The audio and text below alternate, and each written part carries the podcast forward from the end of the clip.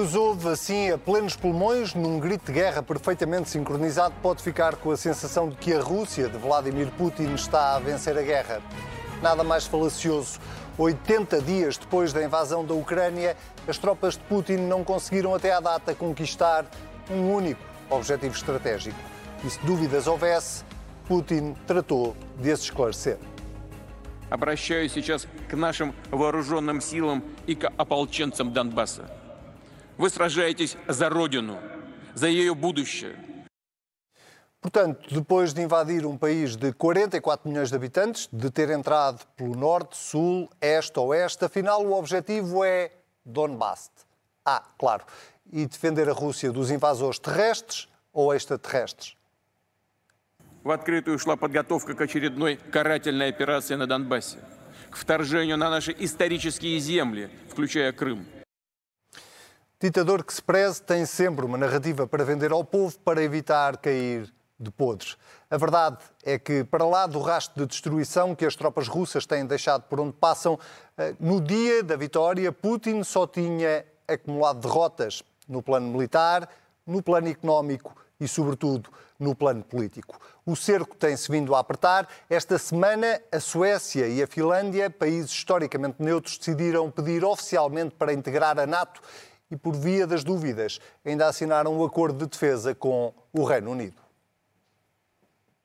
If that would be the case that we join, well, my response would be that you caused this. Look at the mirror. Por cá, pelo Burgo, a polémica em torno do acolhimento de refugiados ucranianos na Câmara de Setúbal ganhou toda uma nova dimensão. A Polícia Judiciária entrou em campo e o presidente da autarquia parecia que já estava a adivinhar. Entendemos que a partir deste momento e até à conclusão destas diligências deveremos evitar voltar a comentar publicamente este assunto.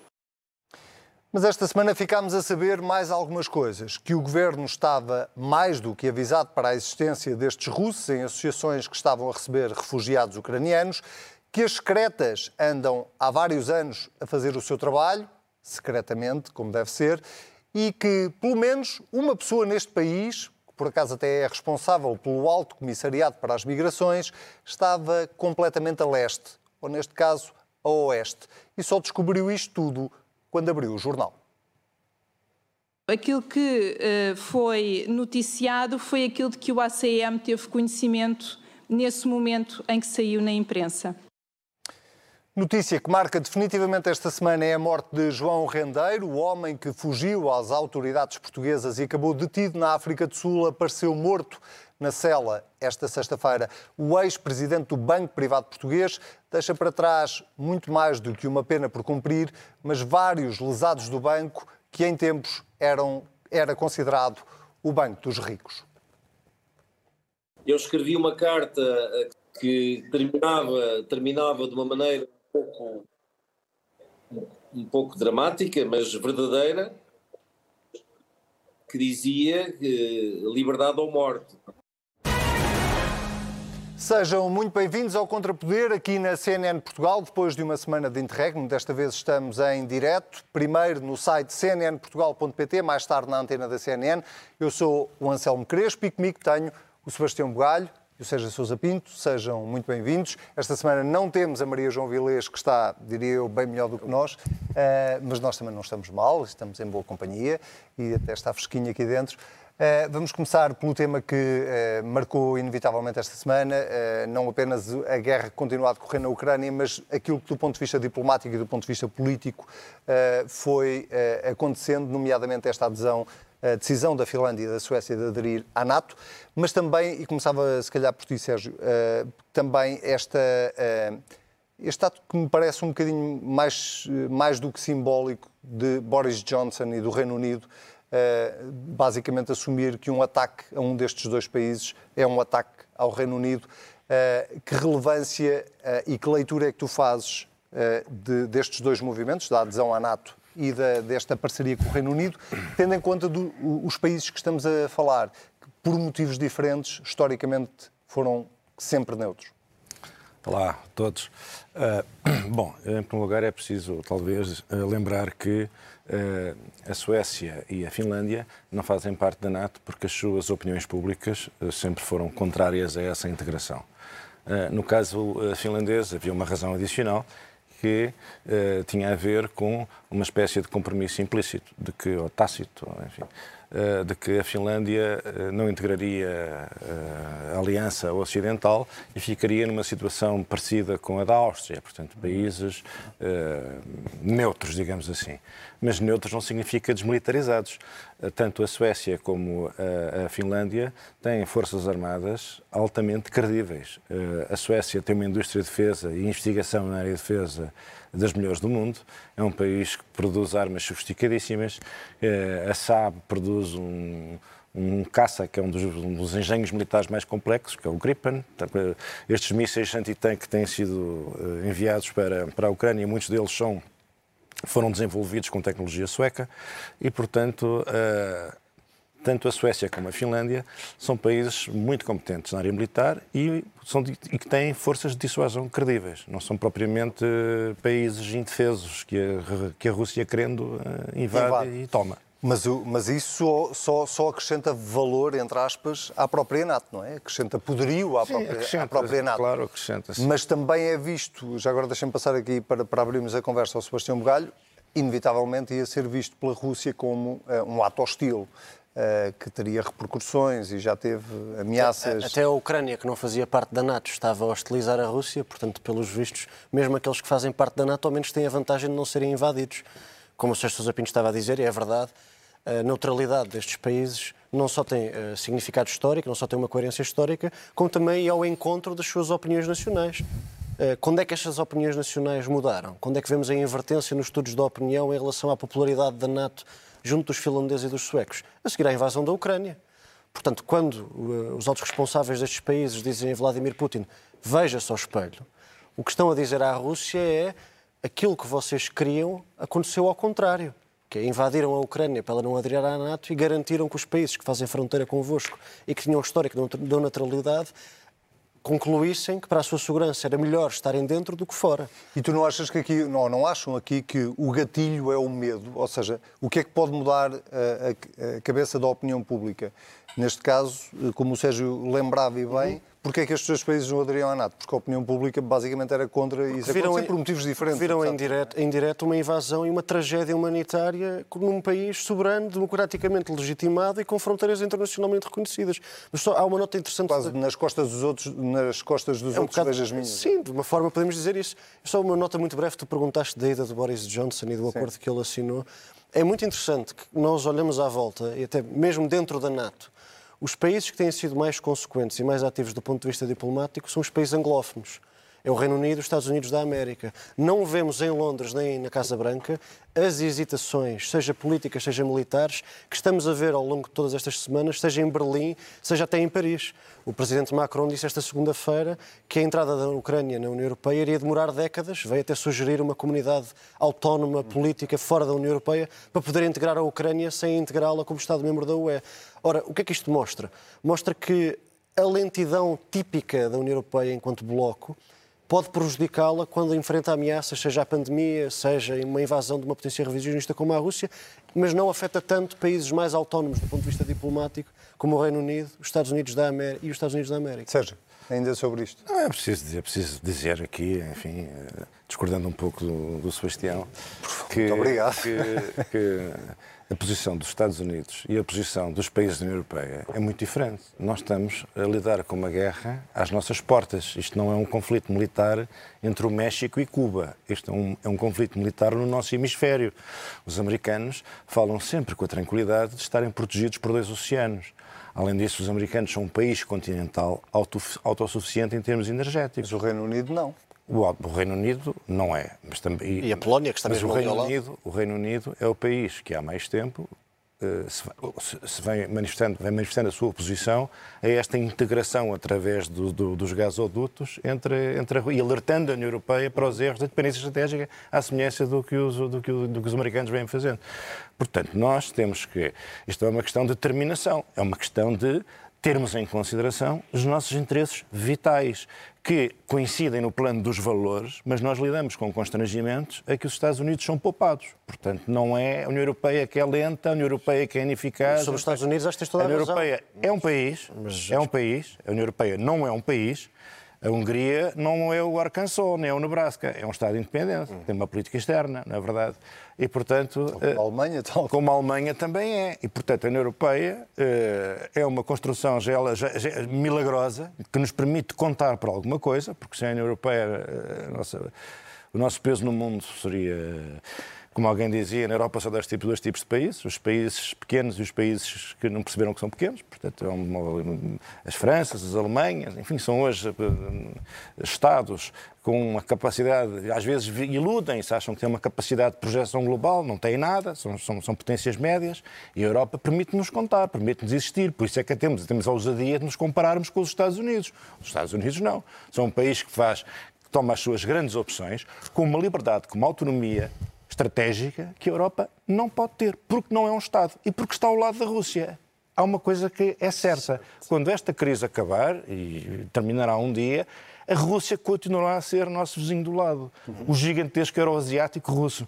E, portanto, a Europa tem que encontrar uma forma de se relacionar com é estas curioso. realidades geoestratégicas é, que são, que são permanências da história, são dados permanentes da história. Isso é muito curioso. Deixa-me só acrescentar os meus 50 cêntimos a isto, porque, porque me lembrei, eh, com isto que o Sérgio estava a dizer, num artigo que li ontem no New York Times, um ensaio, em que uh, uh, se explicava basicamente que uh, até agora o Ocidente, sobretudo a União Europeia, disse o que é que não queria que a Rússia conquistasse, mas não disse como é que queria que a Rússia saísse deste processo. E o, o, a conclusão do ensaio é a Rússia não pode sair desta guerra nem que seja 10% mais forte do que aquilo é que entrou. O ensaio do Timothy Snyder. Exatamente. Não pode sair nem um bocadinho mais forte do que aquilo que entrou, porque sair um bocadinho mais forte do que aquilo que entrou, então isto, isto é uma derrota, não deixa de ser uma derrota para o Ocidente, mesmo uhum. que não consiga invadir a Ucrânia na totalidade. Uhum. Isto vai um bocadinho ao encontro daquilo que o, que o Sérgio estava a dizer, que é uh, o que é que a União Europeia, que não é um Estado, são não sei quantos Estados, uhum uh, onde é que está a falhar ou onde é que pode estar a falhar no meio deste processo. Nós até agora temos dito, somos, estamos muito unidos, as sanções... Mas a Rússia, Quanto mais tempo a guerra demorar, mais difícil vai ser essa unidade. É Eu gostava só de deixar aqui uma nota. Eu, claro que os Estados Unidos, pela sua dimensão e distância geográfica tem uma vantagem tem uma, e pelo seu poderio económico e militar podem ter posições muito mais arrojadas do que os países que fazem fronteira Mas tu tens visto essas posições arrojadas em relação a... a... É dos Estados Unidos Como da é América. Que, que Rússia, que Rússia é que vai existir no fim desta, em termos desta de guerra? Eu acho que ninguém quer dizer que também ninguém quer hostilizar em excesso o Presidente Putin para não escalar a guerra para um ponto de não retorno. Desculpa, Joe Biden Mas já eu... lhe chamou criminoso de guerra, já Sim, lhe chamou tudo e um par de botas. E foi muito criticado por isso. Chamou santo. Mas eu gostava só de dizer uma coisa. A Polónia que é um dos países mais próximos da Rússia e que faz fronteira com a Ucrânia, é o país que tem sido mais crítico e que tem reclamado por mais embargos dentro da União Europeia. E não tem dois oceanos a separá-la da Rússia. Está mesmo ali ao lado.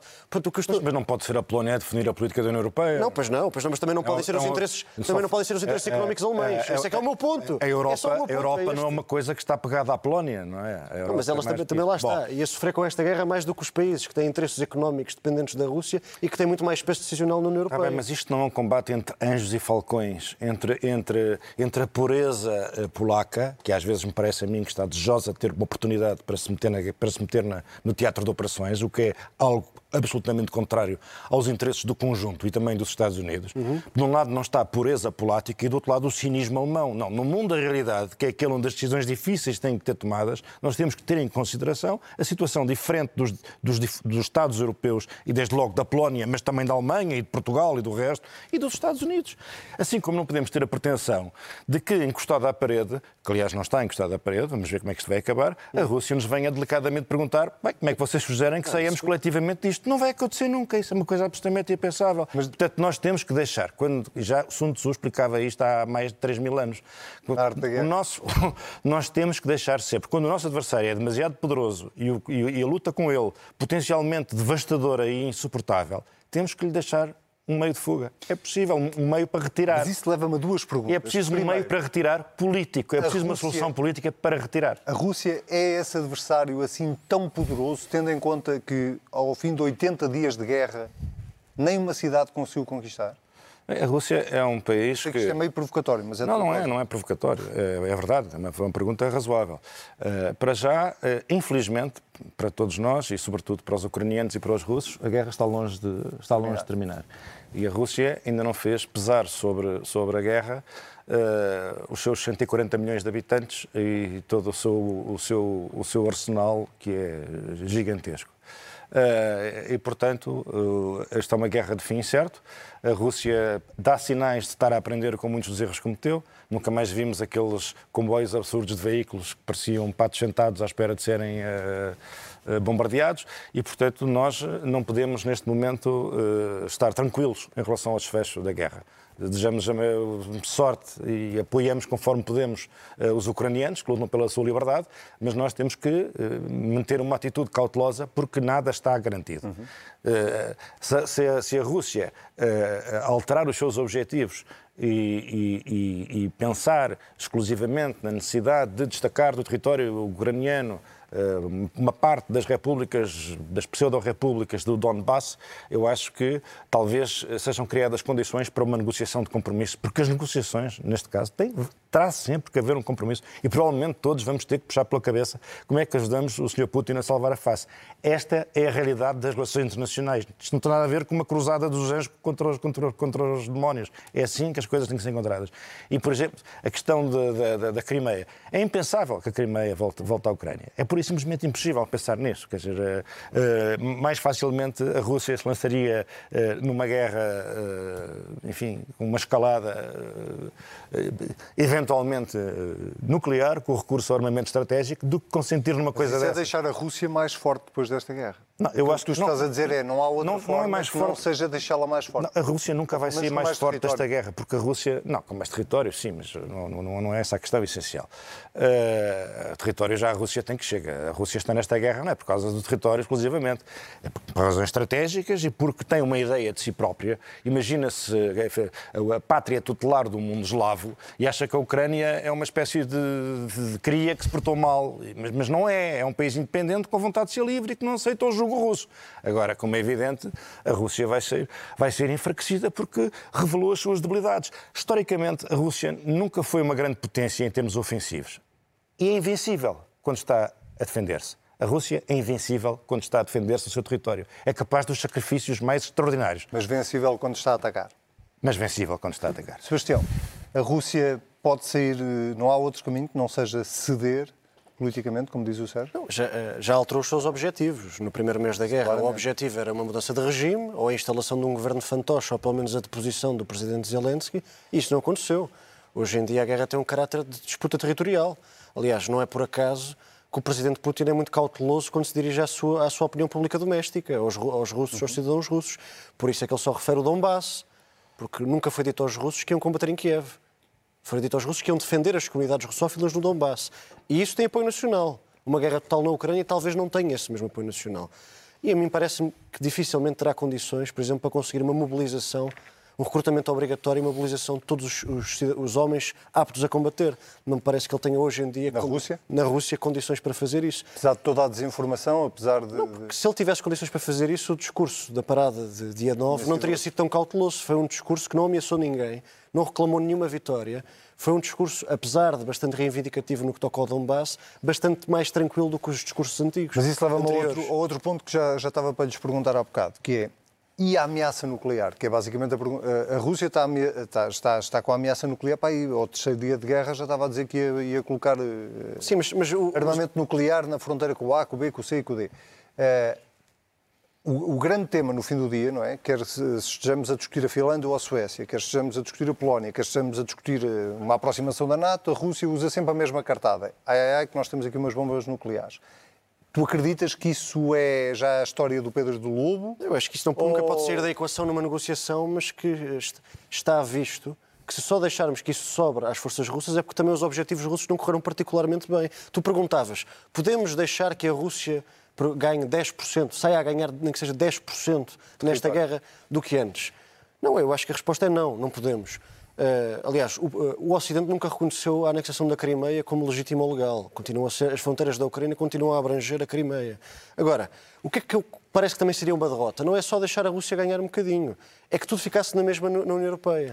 Isso também me parece uma derrota. Uhum. Porque se as instituições europeias se derem ao luxo de não mexerem em nada, de não alterarem em nada o seu peso, de não se reformarem internamente para reagir mais prontamente a este tipo de ameaças, nesta hipótese que o Sérgio Sousa Pinto estava a levantar, de Vladimir Putin continuar no poder, que provavelmente é o que irá acontecer, e de termos que integrar a Rússia na ordem internacional que sair deste conflito, então se vamos integrar a Rússia de Vladimir Putin na ordem internacional que sair deste conflito, então a própria da Europa também tem que ser diferente para lidar com a Rússia. Espera aí, quando dizem integrar, eh, tanto quanto eu sei, a Rússia estava integrada antes do conflito, quer dizer, não, não, não estava... Mas, por exemplo, a, a comunidade política, a comunidade política que Macron veio sugerir ancestralmente, que é uma ideia que foi veiculada desde De Gaulle por Mitterrand e agora por Macron, nos seus antecessores incluía sempre a Rússia. Mas espera, já, já vamos a essa o, proposta Deixa-me fazer isto. Próprio, o próprio acordo de segurança que Zelensky já veio falar, portanto, era uma alternativa à NATO, não sendo a NATO, inclui, inclui a Rússia, porque ele, ter, ele quer ter garantias do país que o invadiu que não o torna a invadir.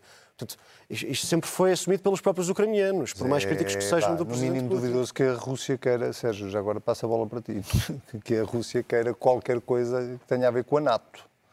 Não, a Rússia, Nem que seja um pacto de não agressão. Não, é? não a Rússia, eh, nos anos 90, princípios dos anos 2000, eh, eh, digamos assim, a Rússia, a Rússia flertou com a ideia de uma, de uma adesão à NATO. A NATO nunca deu qualquer abertura a esse tipo de, de possibilidade. Agora, como é evidente, como é que a União Europeia, que é a extremidade ocidental do enorme continente euroasiático, pode ter a pretensão de integrar um colosso que se estende do Ártico à China e a Vladivostok no mar de Barents, quer dizer, evidentemente que isso é, é um, um projeto uh, um pouco difícil de, de conceber.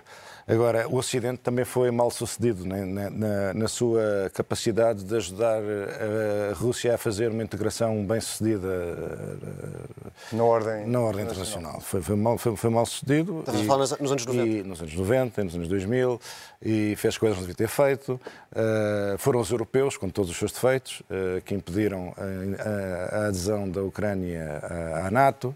Foi a França e foram a Alemanha, dois países martirizados pela história, que sabem perfeitamente o que isso representaria para, para a sensibilidade russa. E os americanos não, achavam que isso era uma ideia genial. E, portanto, quer dizer, a Europa, muito martirizada pela sua história, tem uma compreensão para estas coisas que, às vezes, os nossos uh, primos mais novos do outro lado do, do, do oceano têm uma certa dificuldade em, em, em compreender. Uh, sobre a ameaça nuclear, a solução, a ouvir sobre... A ameaça nuclear, a ameaça nuclear, a, a, Europa Ocidental eh, conviveu entre 45 e, e 89 com 45 não, porque a, a, arma, a arma nuclear soviética é posterior. Uh, mas, mas entre 50 e, e e 89 convivemos com o risco da, guerra nuclear. Isso fazia parte das nossas vidas. Eu, quando estava na escola primária, desenhava, era uma criança de 6 anos e desenhava aviões a lançarem mísseis, a destruir prédios. Era, era, era o mundo, fazia parte da nossa, da nossa um experiência. Precoce. Não era precoce nada. Os anos 70 eram assim, os anos Sim. 70 eram assim e todos os dias assistíamos. Agora vimos uma parada em Moscou, ficamos todos de carabanda, aquilo parece a Coreia do Norte. Todas as semanas passava na televisão uh, o Brezhnev a cair da tripeça e milhares de soldados e tanques e mísseis a desfilarem à frente dele. E portanto, o, o, vamos ter que nos habituar a um certo, a, a um é, certo não levas, espírito de Guerra Fria, não levas todo muito a sério, Tu não levas muito a sério estas ameaças nucleares por parte da Rússia? Eu, ou tu achas que isto vai fazer parte do nosso dia a dia durante muito tempo? Quer dizer, a Rússia, a Rússia eu, eu acho que a ameaça nuclear por parte da Rússia só é, só é, só é credível se uh, a Rússia começar a ser atingida por forças da NATO no seu território. Isso para aí parece-me evidente que entramos num risco de escalada nuclear. Fora disso, acho que não Ou é seja, tu achas que a Rússia não tomará a iniciativa, é isso? Ali a Rússia quer, quer fazer chantagem com o Ocidente, quer fazer Portanto, só tem essa, só, só tem essa arma para usar. Mas o, próprio, o próprio Ministério dos Negócios Estrangeiros russo, o Lavrov, veio dizer que não está. A Rússia veio dizer explicitamente a, guerra, a Rússia não está em guerra com a NATO. Portanto, a partir do momento em que a Rússia diz que não está em guerra com a NATO, está a dizer que não. Foi, um, foi, foi, antes uma, Finlândia, foi, foi antes da Finlândia. de entrar para a NATO. Sim, mas e já ameaçou esses países com o nuclear. Que, entretanto, já ameaçou estes Mas ao evitar escalar o conflito com a NATO, está a dizer que não quer chegar a uma escalada de conflito nuclear. Mas, mas, mas só... Sebastião, só um parênteses. Tudo aquilo que a Rússia menos queria que acabou de acontecer esta semana. Claro. a Rússia não queria a NATO na fronteira com a Rússia. E agora tem. Ora, agora está lá. Isso é que a invasão é um fracasso. É porque a, a, ordem, a, ordem, internacional que sair da invasão será muito mais desfavorável às ambições estratégicas de Vladimir Putin do que o mundo antes da invasão da Ucrânia. Portanto, o Vladimir Putin, se pudesse rebobinar a cassete e voltar ao início, provavelmente não invadia a Ucrânia, porque o mundo depois da invasão da Ucrânia é muito pior para ele do que o mundo antes. Ah, bem, Tem mais países na NATO, tem menos credibilidade internacional, tem uma economia desfeita, tem o mito da sua supremacia militar acabou, porque se houvesse supremacia militar russa, não eh, o que aconteceu na Ucrânia não tinha acontecido. Havia conquista de objetivos, não havia a humilhação do exército russo que está acontecendo no território ucraniano. Portanto, não me parece que isto, do ponto de vista decisional, tenha sido a melhor opção. Mas deixa-me só, deixa só dizer uma coisa, muito, muito brevemente, sobre. Há bocado, quando eu falava na necessidade da Europa mudar. Aconteceu uma coisa esta semana que, apesar de ter um potencial cómico elevado, tem bastante relevância política, que foi a proposta da Hungria, que também está a fazer a sua chantagem, naturalmente, para aprovar o sexto pacote de sanções. Depois de ter aprovado os primeiros cinco, agora diz que não aprova o sexto pacote de sanções, que inclui um embargo ao petróleo. É é uma história bastante curiosa por parte de Vítor Orbán, eh, porque fez-me lembrar, por exemplo, havia um pretendente ao trono inglês que tentou atravessar Gales e houve um barão que disse as suas tropas só passarão por cima da minha barriga. E então o barão deitou-se debaixo de uma ponte e deixou que as tropas passassem por cima da ponte. E Vítor Orbán está a fazer a mesma coisa, porque está a dizer à União Europeia só há embargo ao petróleo se for ao, ao emba- ao petróleo que é comercializado pelo mar, transportado do ponto de vista naval. Claro, é que a Hungria não tem mar. Portanto, do ponto de vista cómico, tem relevância, mas do ponto de vista político também tem. Porque a Europa tem que se começar a perguntar se pode levar a sério este tipo de contrapropostas. Sérgio. Eh, eu- não, o que eu queria chamar a atenção é para o seguinte: nós estamos a falar de uma parte da Europa eh, em que as fronteiras são políticas. As fronteiras são políticas em toda a parte, mas ali são exclusivamente políticas. Não são étnicas, não são linguísticas, não são culturais, não são históricas, não são religiosas. A parte ocidental da, da Ucrânia fazia parte da Polónia. As fronteiras da Polónia andaram aos tombos desde, desde os princípios do século XX.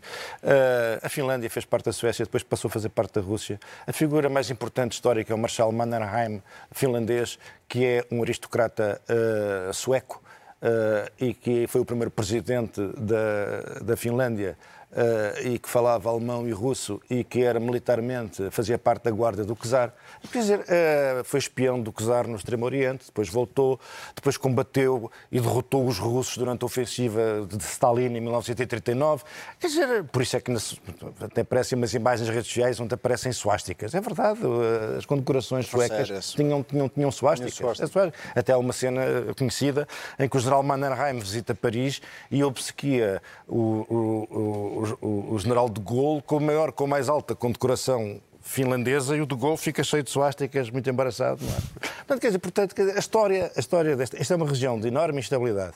E este pertence à Rússia. Isto depende da ubris e da loucura e da ambição de- de- de- dos líderes russos. É perfeitamente... Assim como entendem que a Ucrânia é a Rússia, podem entender que os países bálticos são a Rússia, podem entender que a Polónia é a Rússia e é a Eslava, podem entender que a Finlândia é... é, é, é bem, Moldávia, Moldávia, acham mesmo. mas há muita gente na Moldávia que acha que a Moldávia é a Ucrânia. A Moldávia também é um país, enfim, com características muito particulares.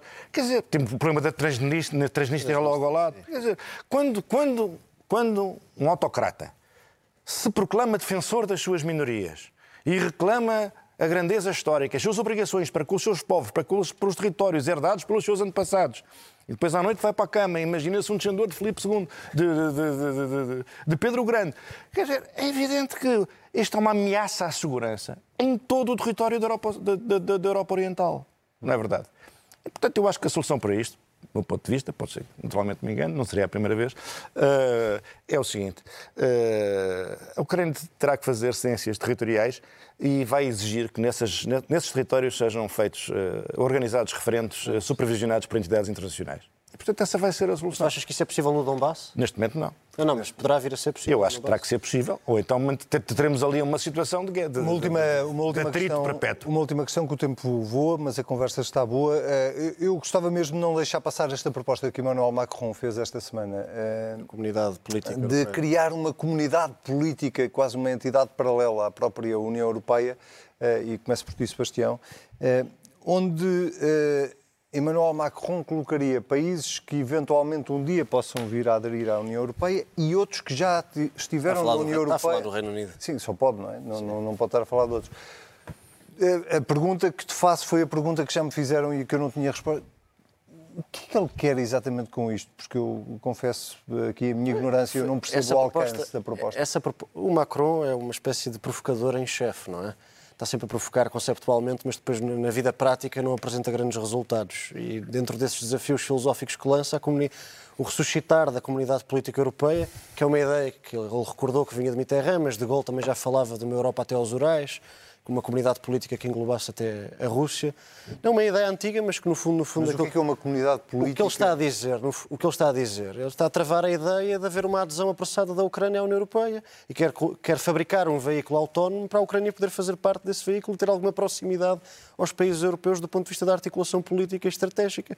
É um... E ao mesmo tempo uma aproximação é um... ao Reino Unido, uma reaproximação ao Reino Unido? Porque o Reino Unido, num, num, num ambiente de, fric... Guerra. de fricção internacional, não deixa de ser uma potência nuclear com passado, com um passado democrático louvável. Mas não é para isso que serve a NATO? Desculpa a provocação. mas o, o, Macron sempre teve uma posição um bocadinho cética em relação à NATO. Não é, não é verdade? Não é por acaso que disse que ela estava em morte cerebral. Agora, foi muito curioso e até um bocadinho triste que eh, no dia em que Vladimir Putin tem uma parada pífia, no dia 9, eh, Vladimir Macron apresenta-lhe uma vitória diplomática Vladimir em Estrasburgo. Macron também Vladimir, é Emmanuel Macron é bom. apresenta-lhe uma vitória diplomática em Estrasburgo. Deu-lhe uma prenda enlaçada, disse-lhe, não, meu caro, não se preocupe, que não só queremos contar consigo depois da guerra, como também pode estar descansado que a Ucrânia não vem para a União Europeia. Portanto, Putin pode não ter ganho na parada, mas ganhou em Estrasburgo. E no, apresentam as conclusões da Conferência da Europa e ainda antes da, da, da conferência para apresentar essas conclusões, já havia uma carta a correr com 10 Estados-membros da União Europeia a dizer que essas conclusões valiam zero. Se eu bem conheço a cara do Sérgio Sousa Pinto, não estás totalmente de acordo? É, parcialmente. Uh, a preocupação de Macron é uh, compreensível. E tem uma explicação próxima e uma explicação recuada. Uh, começamos pela explicação próxima. A explicação próxima tem a, ver, tem a ver, evidentemente, com a perspectiva de um pedido de adesão da Ucrânia. O que, o que é que a Europa faz a um pedido de adesão da Ucrânia? Neste momento não existem condições nenhumas para, para imaginar a adesão da Ucrânia. Mas a União Europeia não pode, nem deve, fechar a porta na cara da Ucrânia. Porque a Ucrânia, a Ucrânia está, está a bater-se por valores que são os valores que são patrocinados, defendidos e que, e que vigoram na Europa Ocidental. Mas, desculpa a interrupção, não há um meio termo entre fechar a porta e fazer o que a União Europeia está a fazer, que é Pronto, o está aqui o processo de adesão. Não, o processo de adesão. É pré-candidato a. Não, o meio termo foi o que o Macron tentou. Porque o Macron diz e com razão, nós não devemos dar aos países, uh, abrir aos países perspectivas uh, irrealistas. E, portanto, o que nós devemos é oferecer-lhes perspectivas realistas. Não é? Um país ao qual, uh, tristemente, foram dadas perspectivas irrealistas foi a Turquia, que está há não sei quantas décadas a, nego a negociar a adesão.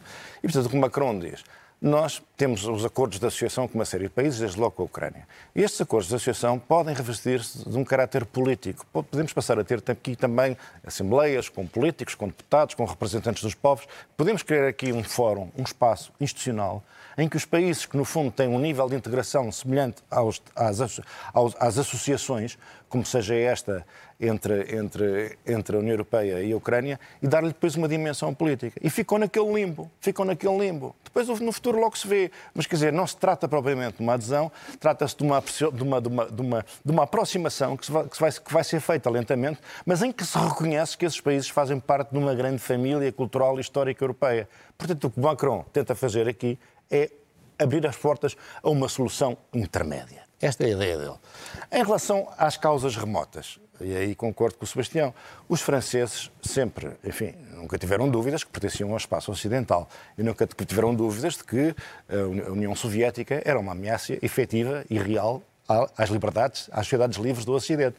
Mas os, os, os, os, é preciso ver que o Reino Unido já estava a cultivar a sua relação especial com os Estados Unidos e a RFA era quase uma colónia militarizada pelos Estados Unidos, cheia de bases americanas, com dezenas de milhares de soldados americanos, para os proteger de uma eventual, pelo menos para retardar a progressão de uma invasão soviética. A França não. A França sentia que a defesa da autonomia estratégica, da soberania Europa, da europeia, tinha que se afirmar contra a União Soviética, mas também contra os Estados Unidos. Ou seja, a Europa não podia ser uma colónia, uma colónia do, do, do hemisfério ocidental e uma colónia americana. Por isso é que de Gaulle. Porquê que de Gaulle constrói a chamada force de frappe? Ou seja, a capacidade nuclear francesa, toda desenvolvida com tecnologia francesa, que faz com que a França seja hoje um país que produz submarinos nucleares, tem, tem uma uh, energética tem mais, 300, tem mais de 300 mísseis com ogivas nucleares, uh, tem uma autonomia, desenvolveu... Em, para a França, para a França soberanista, a ideia de estar energeticamente na, na dependência estratégica de um país terceiro é impensável. Portanto, a França representa essa sensibilidade que a Europa é uma voz própria, é a velha Europa, é o mundo antigo, que herdámos aqui no nosso canto, e não seremos nem escravizados pelas hordas bolcheviques asiáticas, de acordo com a mitologia toda do, do, do, da Guerra Fria, nem, nem pelo, pelo capitalismo americano do Uncle Sam. Eu, foi, foi, por isso que eu estava a lembrar, por isso é que eu relembrava há pouco, muito, antes, de, muito antes de Macron, de Gaulle dizia queremos uma Europa que vá do Atlântico aos Urais. Aos Urais. Uh, muito rapidamente, antes de mudarmos de assunto, uma, uma, uma breve referência a um tema que marcou a atualidade nacional, uh, mais, mais do que qualquer outra coisa. Uh, esta, não só a entrada em campo da, da Polícia Judiciária no caso de Setúbal, mas sobretudo o que fomos ouvindo no, no, no Parlamento de, do ponto de vista de explicação política, uh, se é que ela existe, para uh, o que se sabia e o que não se sabia.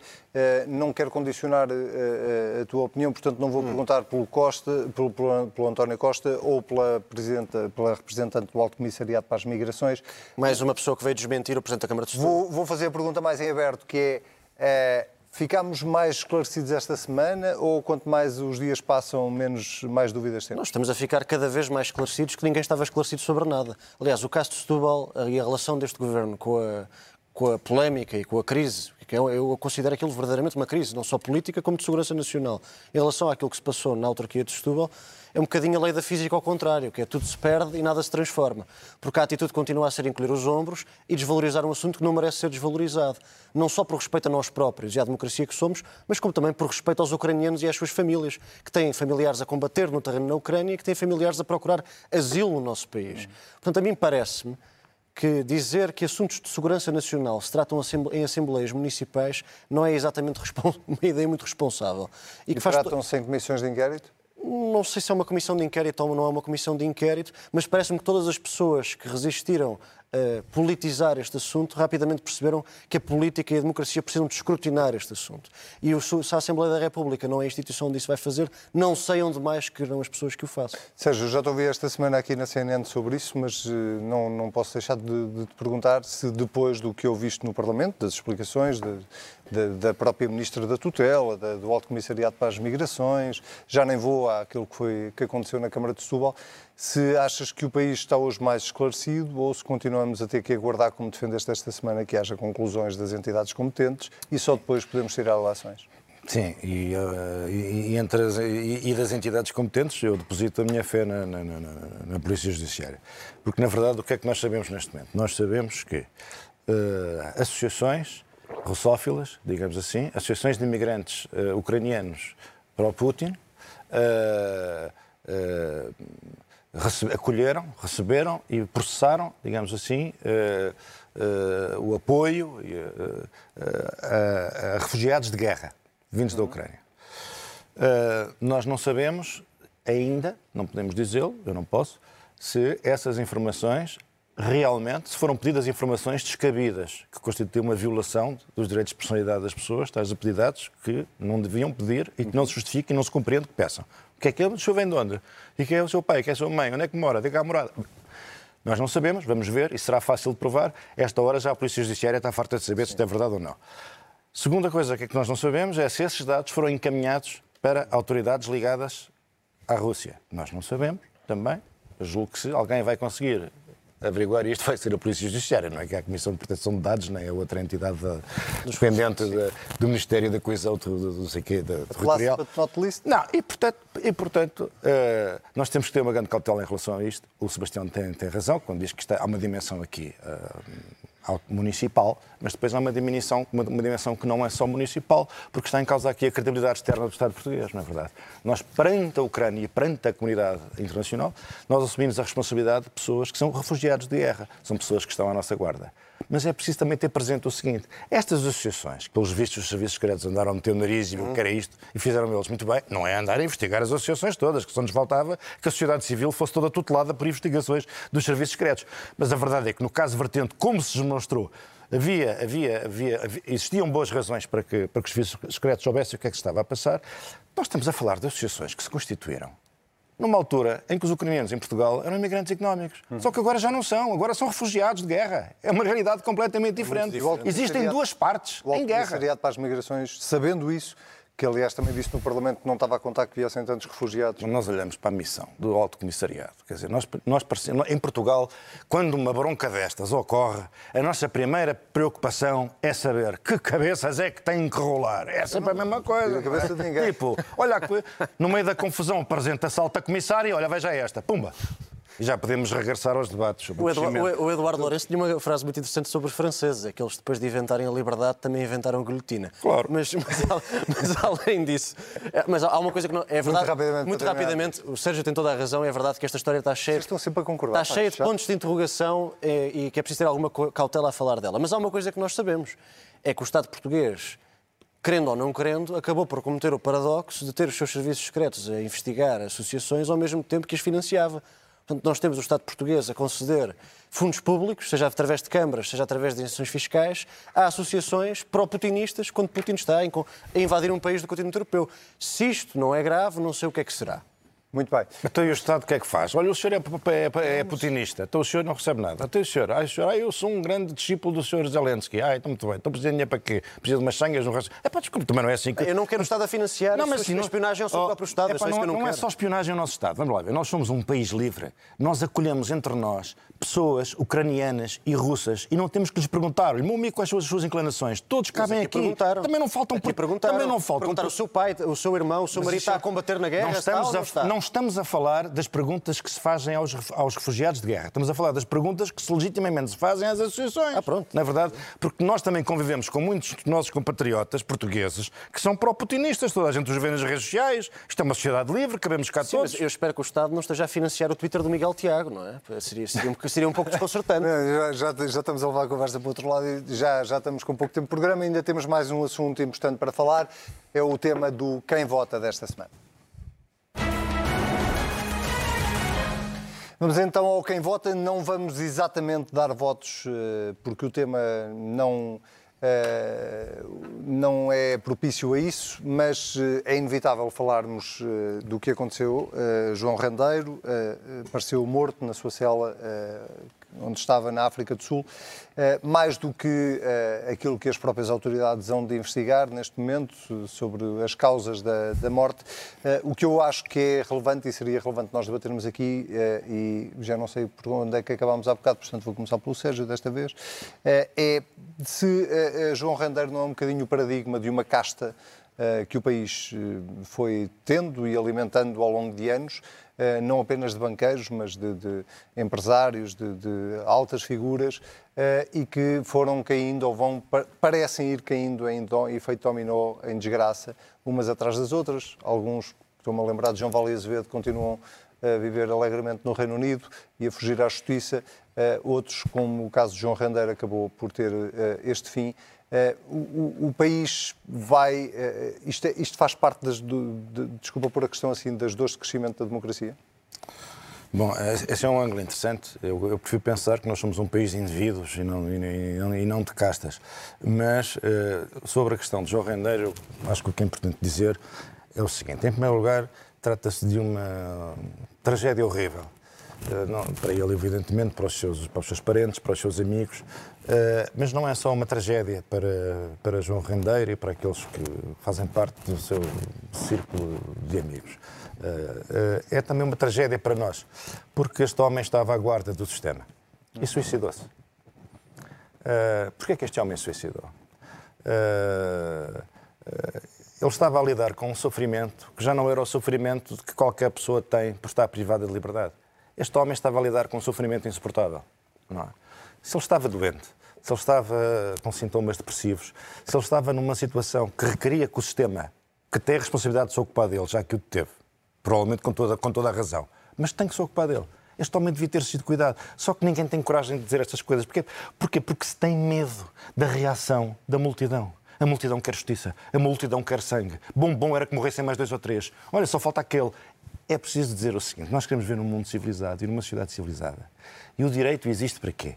Existe para nos proteger uns dos outros, existe para nos proteger do Estado, que é muito mais poderoso que qualquer um de nós. Neste que, é caso, estás a falar do O que é que nós podemos contra o Estado, contra a polícia, contra os tribunais, contra a autoridade tributária, contra milhares de funcionários pagos os nossos impostos? Se se viram contra nós, a nossa última defesa é o direito. E o direito também serve para nos proteger da fúria da multidão. De acordo. O direito serve para proteger-nos da fúria da multidão. Mas deixa-me Eu às um vezes temo pessoas, quando são tratadas como poderosos, é rico, é poderoso, já ninguém se atreve, em nome do direito e em nome da humanidade, de os defender também quando eles precisam. Este homem não se podia ter chegado ao ponto de suicidar. Não podia.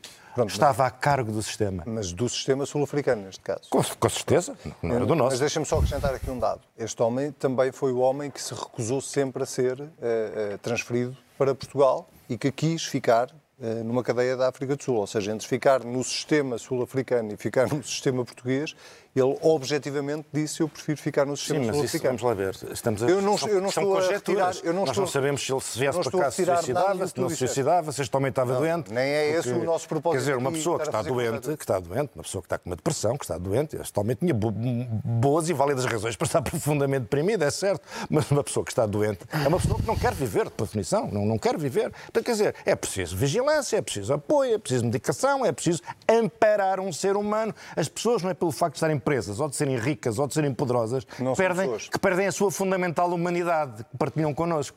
Sebastião, eh, o que é que, o que, é que eh, eh, para além do desfecho, não sei se queres falar do desfecho em si, se preferes falar da, daquilo que desfecho- desfecho é é- tem sido os últimos anos da tal casta, eh, que a expressão é minha, a que eu me referia, em que nós vemos Ricardo Salgado na, no- na situação em que está, agora vemos o que aconteceu a João Rendeiro, enfim, para não, dar, para não citar mais exemplos de, de outros empresários que não apenas da banca, não é? Que, que foram pessoas muito poderosas neste país e que agora estão a contas com a justiça.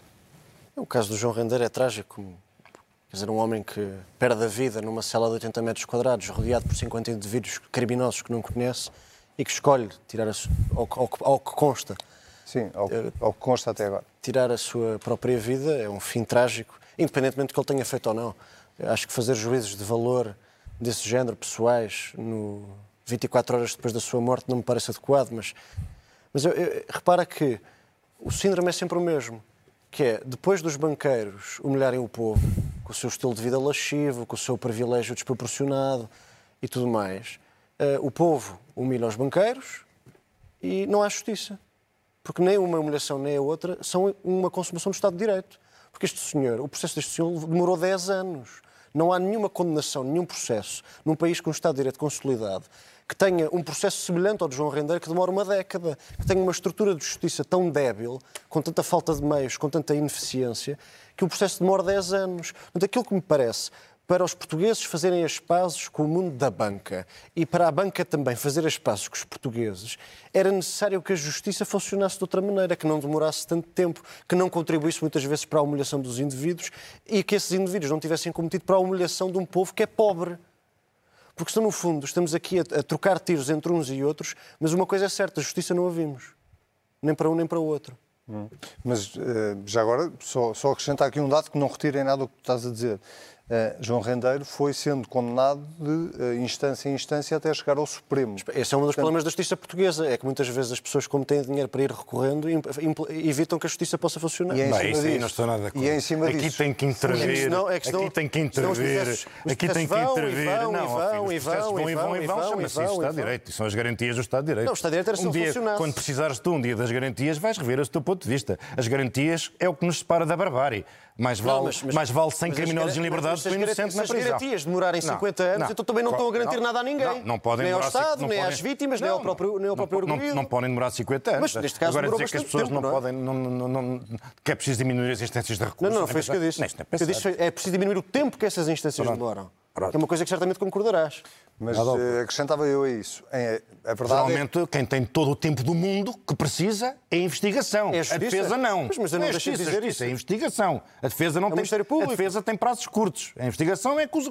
E agora. E demora, e demora, depois e quer prescrições de Mas eu 100 também anos, falei- que é para poder dedicar falei o resto da vida a investigar eu também falei. Cicrano Manuel. Mas quando, se- Tá quando se critica, eh, quando se critica o excesso de tempo que o processo demora, não se, está, não se está só a criticar um lado, pois não. Pois não, aqui não há lados nenhums. Mas Quando- então no deixa-me- Estado de Direito, as no dia em que prescindirmos das liberdades, dos direitos, liberdades e garantias e das garantias individuais e do processo penal, que é o processo mais importante, mais importante que o próprio direito penal substantivo, vivemos na barbárie, vivemos na treva e só vivemos felizes e descansados porque ninguém, porque ninguém algures sem nunca responder pelas suas decisões, decide torturar-nos e perseguir-nos até à loucura, ou até à indigência, ou até à prisão.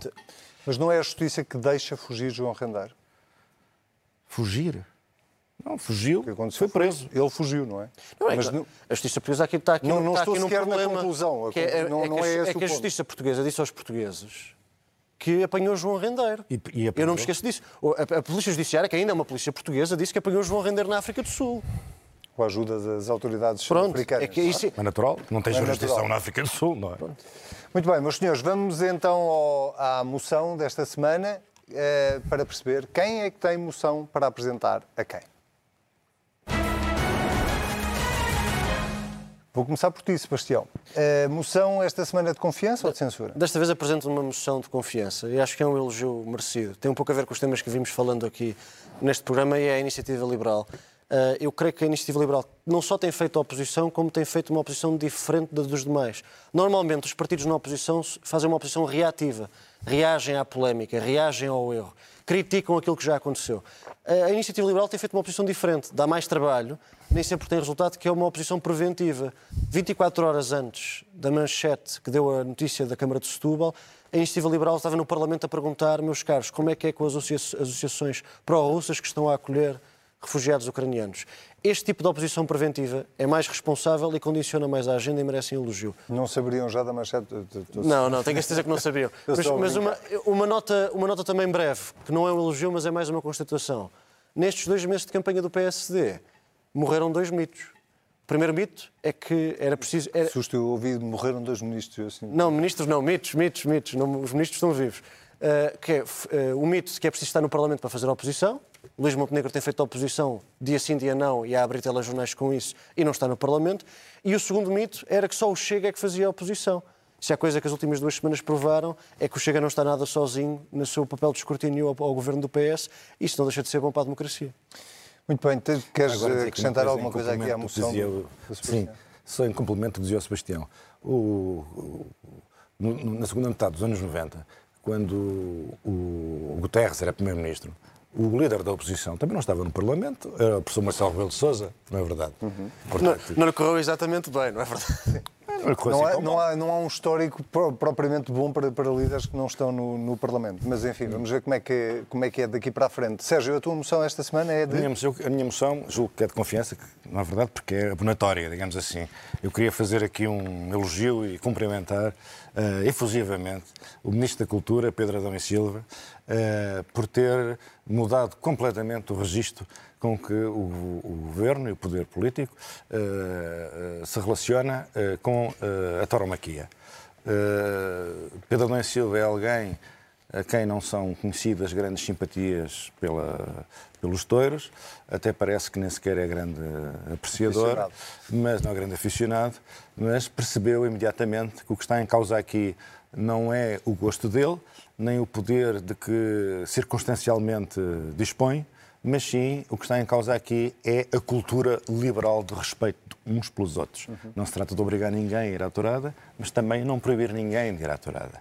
Uma cultura de tolerância e de respeito. E, portanto, o ministro obedeceu não às suas inclinações, mas às suas convicções liberais. E eu acho que é mais do que justificado um cumprimento e um elogio. E que é, de facto, uma, diametralmente oposta à posição da ex-ministra da Cultura, Graça E não só da ministra, todo o governo parecia estar orientado nesse sentido. Contra, contra aliás, diga-se também é bom da verdade, a, a opinião de muitos uh, históricos socialistas, nomeadamente Manuel Leite, foi bastante crítico na altura. Meus senhores, Sebastião, uh, Sérgio, foi um prazer, Obrigado. mais uma vez. Temos encontro marcado daqui uma semana. Fica por aqui mais um Obrigado. Contra Poder. Nós estamos de regresso na próxima semana. Já sabe, se quiser ver ou rever, não tem nada que saber, até rimou, é só ir a cnnportugal.pt que nós estamos lá todos os dias à sua espera. Até daqui uma semana.